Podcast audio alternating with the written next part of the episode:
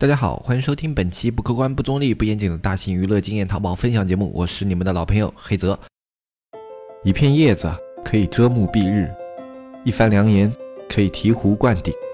我们在前方披荆斩棘，希望后来者一帆风顺，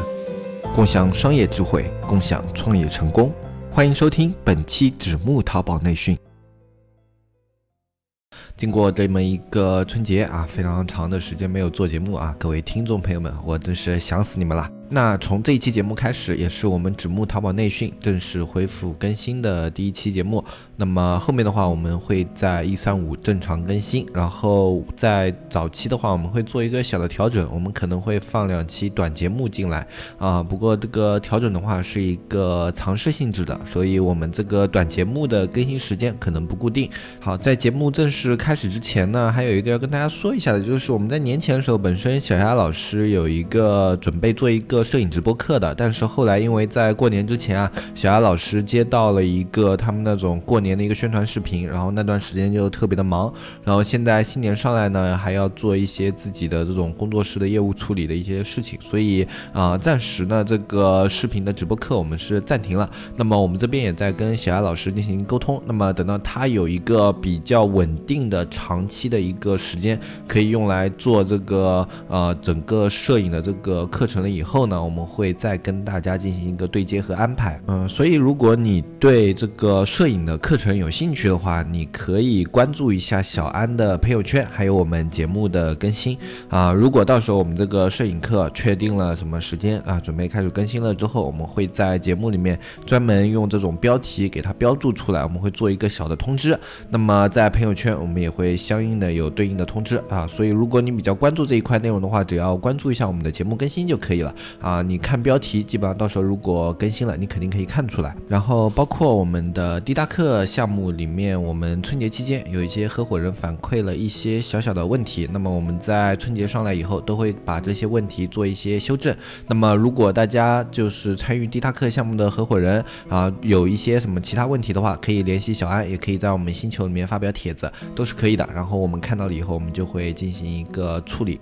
嗯，社区和知识星球我们也会马上开始更新啊，不过前期的更新频率会比较的慢一些，因为像很多的电商学院啊都还没有开工，所以他们有很多的内容，现在如果更新的话，也是一些年前的老的内容啊，一些比较新的内容的话，可能要等后面才会有一些比较新的、比较贴近我们现在的一些操作进行一些更新。啊，所以前期的话，我们这个社区内容的更新速度可能不是特别的快，嗯，不过这个呢，随着他们电商学院更更新的内容变得多起来，我们这个社区相应的跟进的内容也会变多啊。那么大家这个是可以放心的。然后这一期节目的话，其实主要还是跟大家介绍一下我们纸木社区今年会做的一些事情。那么首先一点就是淘宝的内容分享这一块，我们肯定是我们的主流内容，就我们会依然以这个为核心去更新我们的节目啊。我们整个节目还是围绕着淘宝这个点去给它进行一个。个运作的啊，当然这其中还会包含了其他平台的一些电商的一些分析，然后包括一些我们在商业上的一些理解，然后包括你在去啊做淘宝的时候，线下的时候需要做的一些事情啊，我们都会在节目里面有相应的内容去进行一个更新。同时，我们今年在整个视频方面还是会持续去做各种各样的尝试啊。去年的话，我们去做过一些短视频上面的尝试。但是电商的话，在短视频上面比较有局限性。那么今年的话，我们会长视频、短视频一起去做一些不同的尝试。然后在今年的上半年的话，我们会把我们的一个视频模式给定性定掉。那么后面的话，我们的视频内容也会进行一个啊，比如说像周更啊，或者说啊一个，如果是短视频的话，节奏可能会快一些啊，就反正会有一个稳定的视频内容的一个输出。那这是我们社区今年的一个拓展的一块内容，是我们。在我们的计划一层之内的啊，就我们在今年的话，我们会把视频这个东西定性定掉啊，因为我们去年在视频方面已经做了很多尝试了，可能大家没有看到啊，但是我们是自己已经尝试了很多模式的这种内容。那么，包括我们在视频上，我们还会继续去做一个啊内容运营这方面的一个探索。那么内容运营的话，其实去年我们已经是啊，可以说是小有所成了。那么今年的话，我们会把这个啊，我们去年的一些心得啊，把它更加的理论化、系统化，把它整理成一个呃，可能就是更加通俗易懂、更加易于操作的一个课程。我们可能也会用视频的形式去把这么一个系列课放在我们的社区或者说知识星球里面去给大家做一个借鉴和一个参考啊。那么这是我们社区今年接下来在啊短期内我们主要去做的一个任务线，就大的方向我们不变，但是我们会新加很多非常有趣的内容。那去年的话，对于我们纸木社区来说是一个元年啊，就非常重要的一年，就这一年帮我们奠定了一个基础。那么今年的话，我们肯定不能就只吃老本，我们还是要把步子往前去迈的。作为一个新生的一个社区的话，我觉得去做前进和去做变化是更重要的一件事情。那么在这么一个理念的基础上呢，我们会不断的去尝试各种各样的事情，包括可能有一些尝试在我们以前做下来可能会有一些缺陷，要，有一些不完善的地方。那么我们会持续的去把这些啊项目不断的去完善它、跟进它，然后去把这样的一个项目让它变得更加的成熟，让我们这个社区它能够朝我们预想中的那个方向啊非常稳定的去发展。那么年后上来的话，有很多的一些卖家可能还没有收心啊，就是沉浸在过年的气氛之中，呃，就注意力很难集中啊，这是所有人都会有的一个问题啊，包括我，包括大海老师啊，其实呃，我们的一些合作的一些工作室啊，然后像啊小亚老师那里，他们在过节回来之后都会有这样的一个问题啊，就就会有一个收心的过程啊，就你放长假之后都会有这么一段时间嘛，就好像你国庆长假结束之后上来的话，员工总会有那么一两天，他们的注意力不是特别集中啊，然后执行力也会相对于正常的工作时间会有所下滑，那么这都是正常的现象，但是你不能放任自己的这个状态就这样保持下去，你要不断的在工作中去调整自己的状态，尽量快的让自己进入到那种紧张的工作氛围之内啊。如果你一一直是维持着假期这种松散、这种比较散漫的一个状态的话，你的工作效率会很低啊。在你前面这一段时间的话，利用率会非常低，而且出错率会非常的高。像这样的一个工作状态，其实是非常不好的。那有的人在一些传统的公司里面上班的概念就是你人来了就可以了。啊，但像我们电商这样的啊，比较需要你去用一种积极的状态、一种紧张的工作状态去进行的一些工作呢，它就不是特别的合适啊。因为我们这种不像一般的工厂啊，或者说像一些啊一些很那种啊固定的那种单位啊这样子的啊，我们这种事事情的话，每个人他都是一个非常重要的齿轮，他都有一个自己才能履行的一个职能啊，他是很难去做一个及时替换的。像有的一些工厂啊单。位里面的人，你马上换了，对他影响不大。但电商这个岗位的话，如果有一个齿轮它停止转动了，那它整个工作可能就停滞下来了啊。所以这种时候的话，你宁可就比如说你现在状态不好，那你宁可多休息两天，你把你整个这种玩的状态，你想要做的事情全都把它释放掉，全都给它做做完，然后回来上班以后。尽快让自己进入状态。如果你是一边在上班，一边还想着一些其他的事情啊，或者说可能一些假期没有处理完的事情啊，你这种心始终收不回来的话，对整个团队的工作效率都会有一些影响。那么在这种情况下的话，就宁可你可能啊就觉得到正月十五你还有一些事情啊，比如说你老家还要过一下元宵啊什么的，有的地方元宵特别慎重嘛，那你干脆就到十五号以后你再开始工作啊。那这样的话，你元宵上来以后就很积极的去。投入这个工作就可以了。那这样的一个工作状态，我觉得是要比你一边工作一边还这个心思没有在工作上是要好好很多的啊。就它不是一个在工作上最完美的状态，但是它相对那种三心二意的状态要更好一些。那还有一些店家，他们是回来就非常有紧张感的。像我们社区的话，这两天已经有人在联系了，就我这个店铺回来了啊，我的直通车怎么运营啊？我的数据维护前期要不要开始做了？其实你所有的数据类的东西，你现在这个节点去运营都已经没有问题了啊，就包括你去做一些正常的这个补单维护啊，你去做一些新款的打造啊，比如说你有一些全年款的款，你有一些新款想推，这个这个节点已经可以去推了。那么你的直通车啊，你已经可以开始慢慢的给它恢复正常额度了啊。有的人可能上来以后就直接恢复正常额度也可以，但是你可能这两天的花费会比较的高一些，因为有很多的人他们的额度还没有调到一个正常的运额度。所以如果你比较早的去调的话，那么你的花费可能会比较高。如果这种比较高的花费是你暂时还无法承受的，那么你可以先把它再下压一段时间，就你可以回调观察一下。如果它这个呃额度烧的非常的快，就你消耗的非常快的话，那你可以适当的再下调一点点啊，去做一个你比较合适的可以承受的一个位置，去给它运营这个早期的一个年后的直通车。那还有一些听众朋友是反馈说自己过年回来以后，这个直通车的质量分下滑了啊，而且下滑的比较明显。那么你直通车如果是在过年期间关掉的话，质量分下滑是一件很正常的事情。那么像你有一定基础的直通车啊，你去重新给它去往上做一个运营，就给你就当新车一样啊，你稍微给它往上冲一冲，它会比新车少花费很多，就回复到一个比较可观的位置啊。特别是你这个产品基础和之前的直通车基础比较好的话，它回复的速度会非常的快啊。特别在这个节点啊，你你去做一些推广，它的一个费用可能相对高一点，但是它的效果会更加的明显。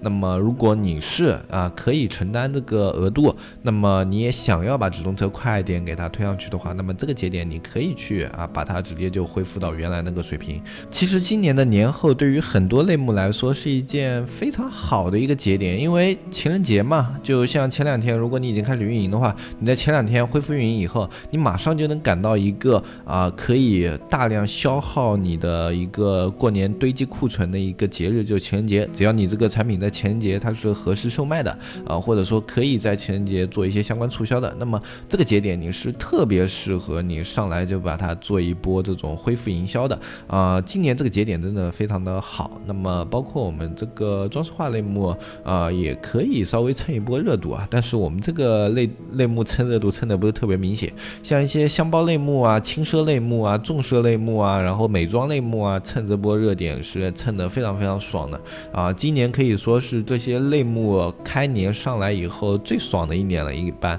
啊，因为很多的话过年一般都是在情人节之后啊，或者说在刚好就在过年那段时间过情人节，因为大部分是在二月上中旬嘛。那么情人节的话，大部分是在一个休业状态，所以很多的那种美妆类目啊、箱包类目啊，在那时候都非常头疼。但今年这个节点真的非常的好，像一般经历过一般这种节日促销之后啊，你后面的一个数据也会相对更加平滑一些。那么一般的话，在开年以后都会有一波小的一个销售高潮啊，因为你在过年期间有很多人累积了大量的一个购物需求，在开年以后啊，一般他们的资金啊也会稍微的周转的开一些，因为很多人在年底都会结到账嘛。那么他们资金一个周转的开一点，然后另外一个他们在过年累积了一个购物需求的话，在该开年大部分的商都会有一个小小的爆发啊。那这个我单纯这样讲的话，大家可能不是特别好理解，就是说我说它会有一个小爆发，为什么他们会在过年期间累积购物需求啊？啊，为什么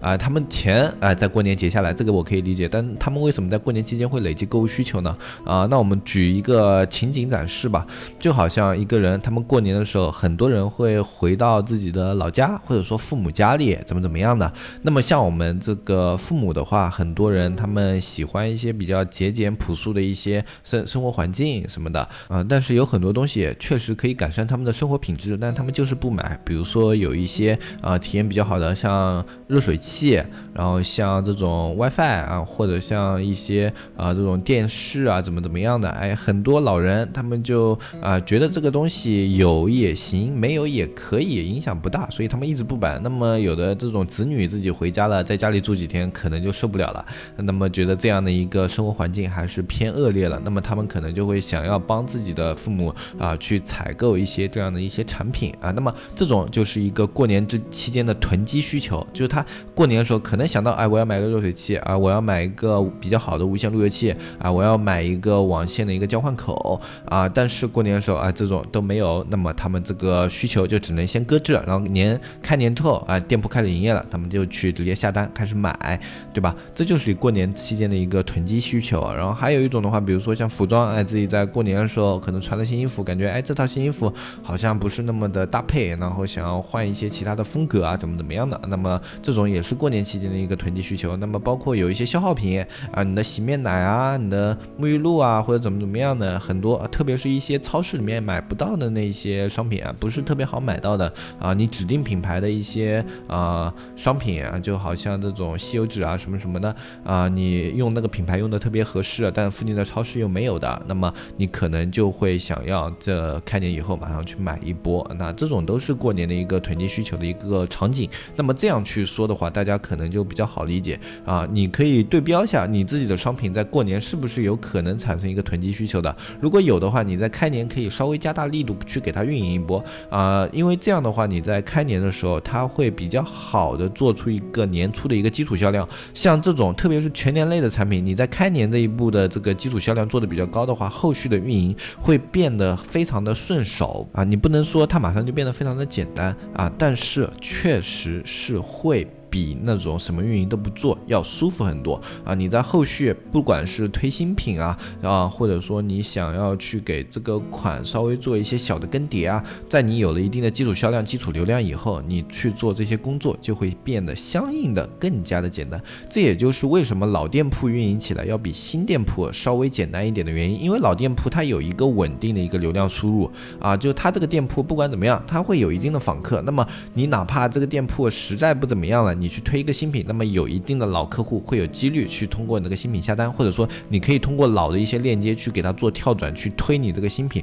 这都是让你这种啊推新啊什么变得更加简单的一些方法啊。所以说，像这种你该拿到的一个流量，你的产品如果合适去拿，那你就应该去拿啊。这是淘宝里面我们以前一直遵循的一个道理。如果你的商品适合去拿这样的流量，你都不拿的话，那你这个商品的打造它相对来说就会特别特别的难了啊。有很多的一些听众朋友们之前也有问过我们这样的一个问题，他就是说我怎么样去获取一个流量？很多时候你是要考虑你这个商品是在什么情况下去获取流量的，你的用户他们是在什么一个情况下形成需求的？他们是更多的通过搜索、通过推荐，还是通过自己的一些啊渠道，然后去得知你这个商品的？那么。根据用户获得的一个渠道，你去决定你这个商品的情景，然后去决定你运营的一个侧重方向，这是一个非常有效的一个方法啊！不光是开年这段时间，大家在全年你去做运营的时候都可以参考一下啊，没有什么坏处啊！你可以用着这样的一个思维模式去考虑一下，你这个商品啊，它是应该最适合于怎么样的一个推广渠道？如果你觉得你用的方法和这个商品它其实不是。特别切合的话，那你其实就可以考虑去给它做一些修改了。好了，那么今天这一期开年的节目主要就跟大家说这一些内容，其实没有什么重点，主要还是跟大家交代一下。哎，首先我们开业了，对吧？就我们这个节目它已经开始正式运营了。然后我们今年会做一些什么样的事情？然后把一些大家过年期间啊回来了以后想要问的一些小的问题给大家做了一些解答。那么如果大家有更多的一些问题的话，你可以在我们节目下方留言，也可以去咨询小安。那么如果有特别代表性的问题的话，我们会在节目里面拿出来。跟大家去做一个分析。那如果你对我们的社区有兴趣，如果你想要联系小安的话，你只要添加微信“纸木电商”的拼音啊，在我们下方详情也有添加这个微信，你就可以添加小安啊。不管是社区的相关事宜，还是说我们的一些其他的衍生项目，你都可以咨询一下小安啊。包括有一些什么数据优化的补单资源啊，或者说像一些你摄影类的一些服务啊，你都可以去咨询一下小安啊。我们这个社区的话，功能性还是比较多的啊。那么美工服务的话，现在因为我们美工还没有正式开始运营，而且年前他们要做一些店铺的基础维护，所以美工这一块我们暂时还没有开放。那么等到美工可以开始承接了以后，我们也会在节目里面有通知。现在的话，主要数据优化和摄影这一块，然后还有就是我们社区它这个里面的这种内容分享啊，就是说去啊把整个网站的资源做一些整合，去给大家做一些电商类的知识分享啊。我们现在主要履行职能是这三个。那么看年。上来怕有一些新听众不太了解的，那么我第一期的话也就跟大家稍微详细的介绍一下，后面的话也就不说这么多了。在节目的最后呢，也祝各位今天情人节快乐啊！去跟自己的另一半享受一下生活。我是黑泽，我们下期再见，拜拜拜拜拜。